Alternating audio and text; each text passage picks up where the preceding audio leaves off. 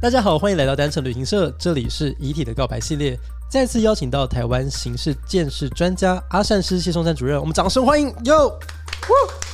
谢谢大家，谢谢小冬瓜的 邀请。呃，几次的这个节目录制下来，其实大家对于阿善师的工作真的觉得深深的着迷，也充满了好奇哦。因为就是在这个领域当中，其实有很多大家不了解的地方。那这一次其实想要延伸跟阿善师一起来聊聊有关于刑事案件、凶杀案、分尸案，在这些过程当中，其实我们其实曾经曾经聊到。当然，在我们工作的领域当中，那算是稀松平常了。但是对于普罗大众来说，那其实都是一个相对比较沉重的话题。今天我们延伸想要聊聊的，就是相对比较轻松一点点的，那也就是我们从小到大其实都看过非常多的电视剧啦、电影啊，比如说像什么 CSI 啊，然后这几年其实台湾的这种呃刑侦类型的片其实也越来越多，包含那一年我们一起合作的《灵异街十一号》。那其实在这个过程当中，就会发现说，诶，台湾其实在呃这种所谓的刑侦类型的这个剧本的撰写上面当中，其实诶会发现有许多有趣的地方，然后与实物上。好像又有一些不不一样哦。那所以今天这一集其实最主要就是来跟大家一起来分享，就是站在我们的角度哦，我们是怎么样去看待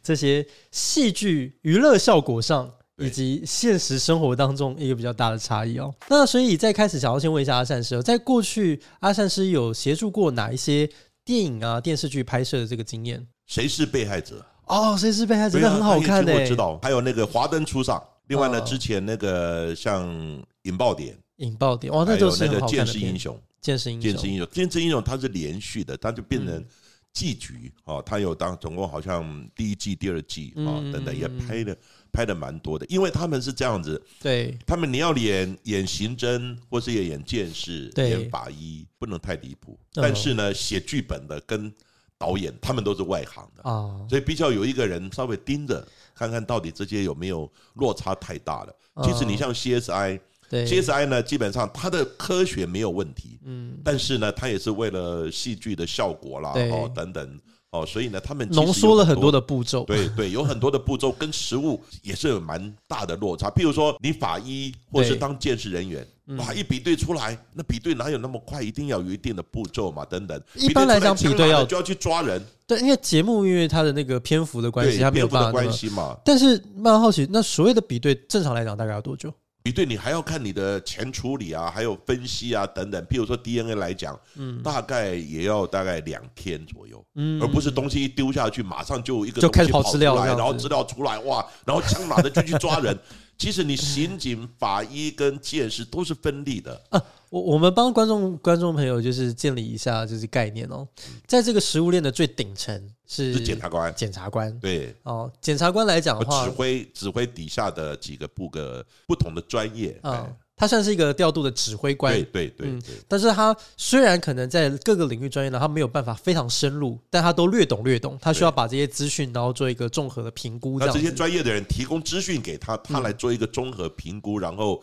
再来分析，嗯哎，到底这个人有没有涉嫌，涉嫌多大，啊要不要起诉，还是不起诉？是所以上面的指挥官是检察官好，，最大是检察官，那检察官再往下呢，那就会有法医、对，有法医，法医还有鉴识，见识、还有侦查。侦查，那如果还有其他，譬如说有时候房屋倒塌啦、嗯桥梁倒塌啦等等，需要请其他不同像大学的教授，哦，不同专业领域的等嗯啊等，因为。警方或是鉴识或者法医，不是全部都懂。那我们就先针对凶杀这一块好了，对相对单纯一点。那也就是说，直属下来，它就会有法医、对，鉴鉴识、识、侦查。侦查。那对这三个主要区块，他们个别负负责什么样的任务？先讲侦查好了，应该比较简单，好啊讲。侦查就是嗯调录影带啊，问被害人啊，问关系人啊，这比较像是查他刑警，对，刑警。刑警在做刑的警，做他，就是先做调查，那最嗯后抓人也是也是侦查，由刑警来对做。，绝对不会法医跟 剑士比对出来，枪拿着就去抓人，这是不可能的。哦，对，很多人就是这样演啊，但是因为这个戏剧的需要嘛剧情的需要嗯剧情的需要，所以他们就这样演，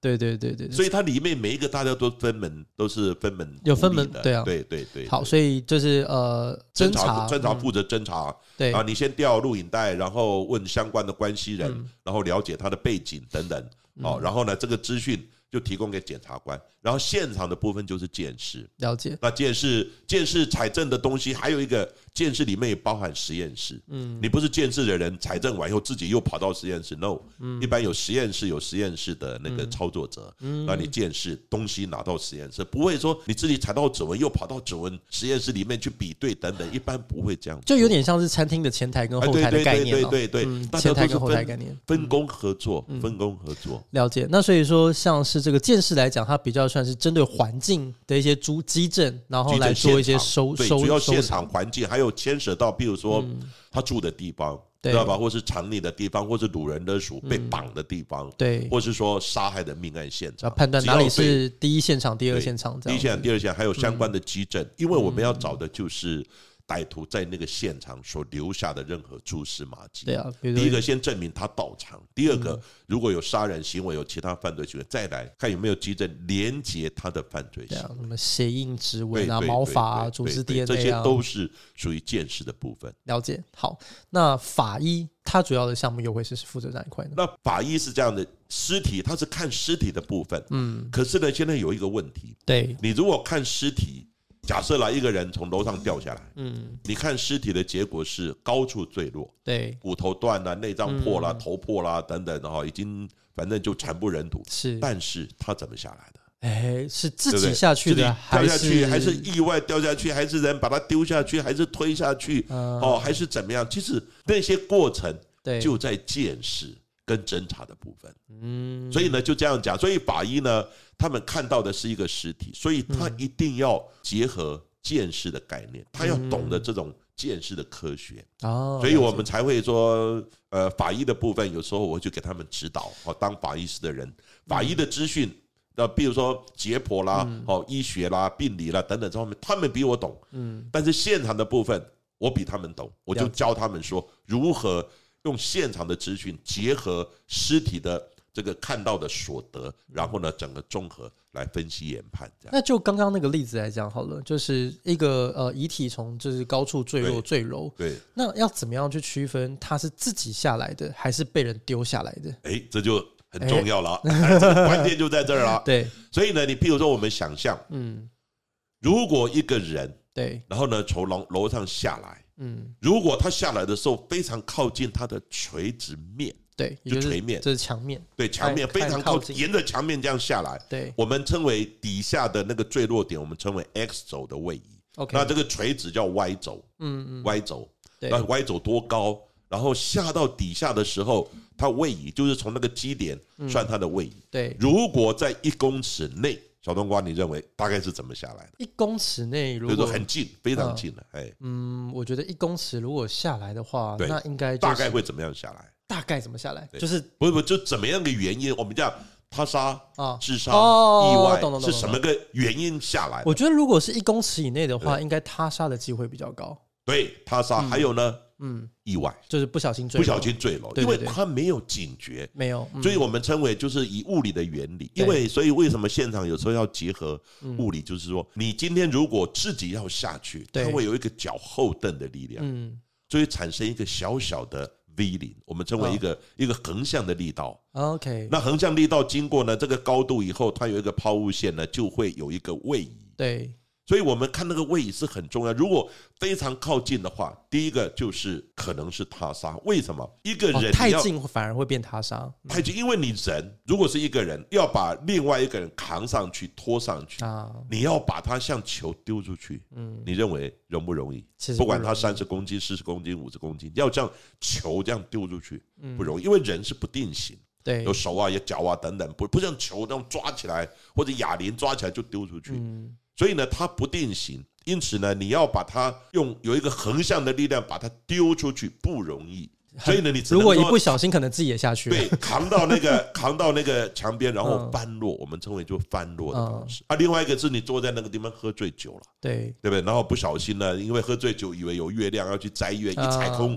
嘣掉下去了。啊或者有人修水，哦嗯塔、修什么的等等，这种一般都是属于意外，没有警觉的状况。所以简单来讲，就是一公尺以内，就是意外坠落或者是说呃或是可能是他杀。他哦杀的对几率就比较当高然，。他杀你就要看身上有没有刀伤啊，有没有枪伤啊，他是勒紧的啊，你嗯对，哦勒紧跟坠楼就两码事了。就不一样。对不对？你看颈部有勒痕，那这个坠楼，那基本上就是两个不同的这种杀害的方式但。我开个脑洞哦，对，如果假设比如说两个人，一个人拉手，一个拉脚，然后我们像阿鲁巴这样子，哎把它，这个就这哎样，晃出去，所以好，这个时 候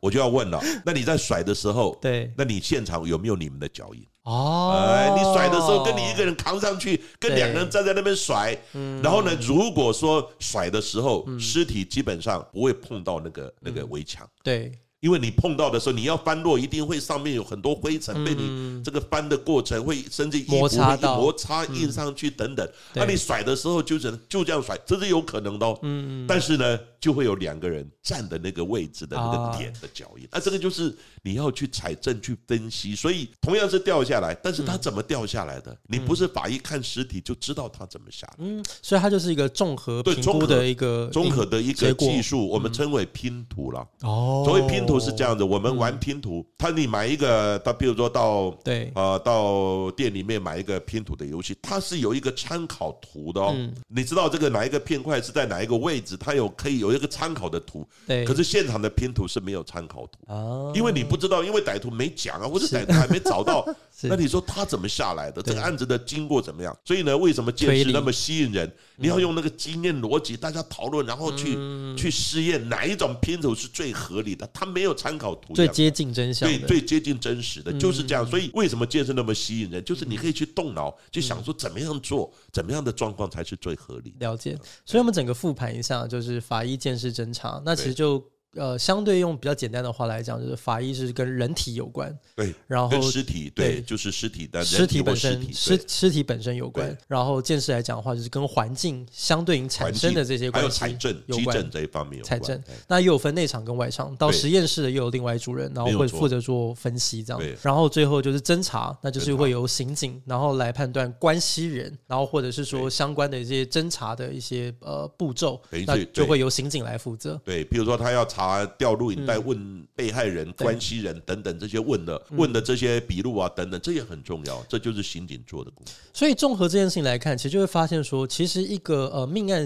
一个命案现场的侦查，它其实是非常多工人在分分门别类的各司其职对，然后一起来提供相关的这个基证，然后给检察官，还记得吗？没就有最上面错还有一个检检察官，就官是一。个指挥官在那个地他方，要来做判对断，所以其实，在很多戏剧上面来讲的话，为了他的节奏，为了他的效果， 甚至为了他的人物关关系哦，因为这整个人物这个掺杂进来，是可能演员会弄太多，对啊，而且嗯对啦，所以他们常常你看到就 是说，建设人员也去抓人，知道吧？然后自己做判断，然后自己法医也又去做抓人对的，法医也去抓人等等。那这个基本上那个指挥官根本都不知道，嗯你没有透过指挥官跟他报备或怎么样，然后嗯自己就蒙着头在那边干，这是不可能发生的。但我们今天其实整理了 蛮多，就是我们是在过去呃很多影视作品上面所看到一些比较不合理的地方对，那我们就逐一就是跟这个谢主任一起来闲聊一下。像主任，你就是合作过这么多的剧组，你说看从谁是被害者到剑士英雄一路这样下来。然后你有没有印象深刻？就是说你真的就哇，这个戏不敢让他上啊，觉得说哇，这个睡不好啊， 就怕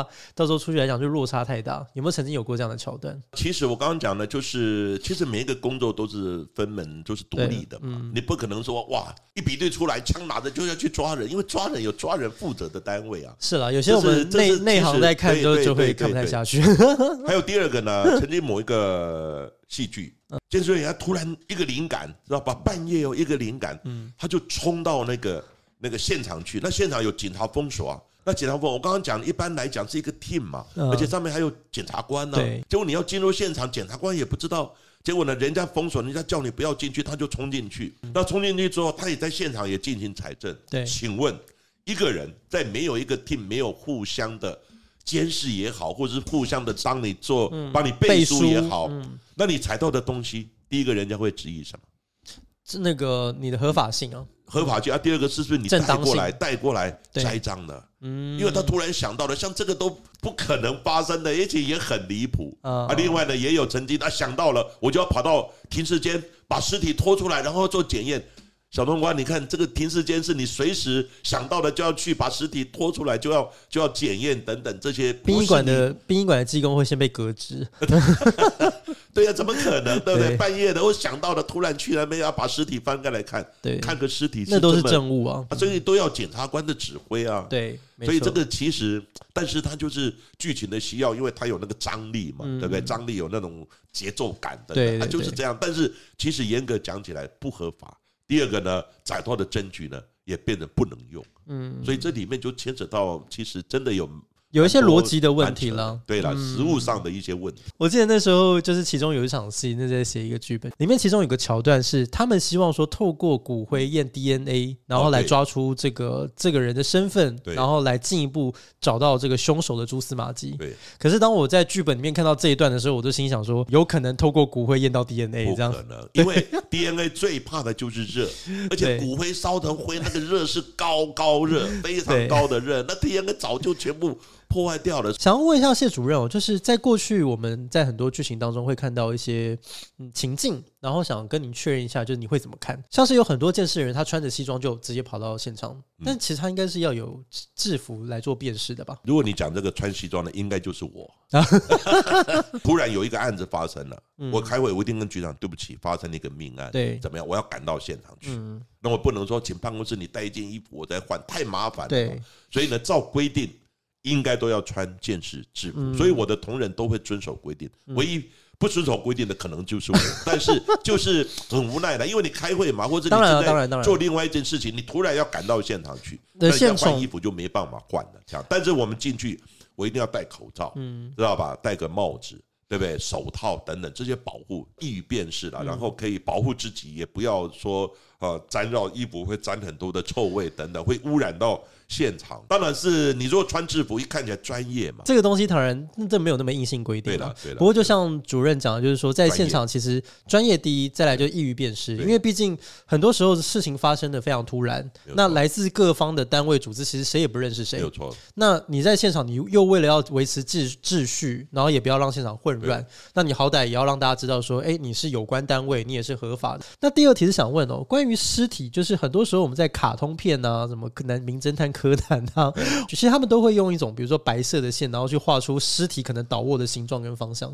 那像这种东西来讲的话，是戏剧才会呈现的效果，还是在实物上也会有一些情况会用这样的方式来做标记？因为这样的尸体的的那个形态，对哦，它城市的知识，基本上也是我们见识判断的一个项目。也许当时不管他确定死亡或者对没有确定，就送医了嘛。对，那送医的时候呢，一般来讲，我们会请他们，就是说尽可能对，在人还要移动、要上救护车送医的时候，就是粉笔画一个人的样子。那不管他有没有救活还是怎么样，可是他原本倒的姿势是蛮重要，是 OK 的，哦而且是合理的。主任之前有一个戏剧，他是这样演哦，就是他的血迹经过这个水的冲洗之后，但是用特殊的光线一照，然后那个血迹的形状就显现出来了。他要用一个药药剂，那个药剂呢叫发光胺，嗯它会发光。那发光呢，然后再加上你有用那个呃，譬如说紫外光，知道嗯吧？紫外光呢照等等，它就对可以看得比较明显。但是像这个部分来讲的话，就确实还是可以用一些方法，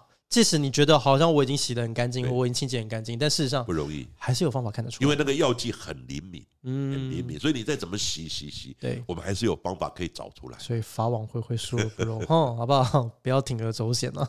如果看到地上就有蛋壳，就可以直接把它捡起来吗？一般弹头弹壳都要先找他们上面的唯物，对，所谓唯物就是说有没有撞到墙壁、油漆啦，有没有血迹啦，或者勾了一些纤维啊等等。嗯但是你要拿它的时候，基本上通通都要完成拍照啊、编号啊、记录等等，这是规定。了解，而不是你随便拿起来不戴手套哦等等，这个基本上是不可以的，一定要先完成记录再拿起来。在很多的戏剧里面都会演到说啊、这个蛋壳的这个刮痕的方式，然后可以去比对，帮帮他从它的口径跟大小，对，就可以先去判断出它是哪一种类型的枪支，有点类似像是指纹一样，每一把枪都有对不同的这个纹那路，个那叫个叫来什福么？线，哦，来福线来。福线。哎那个是刻意制造出来的吗？还是那个是本来在物理上在做枪的时候，它就很容易会有这种不同不规则的这种形状出这现？个我说明一下哈嗯，第一个我就分子弹是完整的子弹，是那完整子弹它的弹底呢都会有一个批号。那你如果说这子弹是完整的，底下都有一个一些代号，我们对嗯查这个代号是属于哪一家公司出产的，然后它的口径多少等等，这个是可以知道这个讯息。哦，但它弹弹壳的地方就有这个批号，嗯批号它是什么时候制造的，对不对？然后是口径多少的等等，嗯这是完整的子弹。那如果这个子弹急发的时候，弹头就会射出去了嘛对，弹壳就会掉在现场对。那弹头呢出去的时候，一般来讲呢，弹头经过枪管，枪管呢它里面有一个叫来福线，是来福线的意思就是说子弹。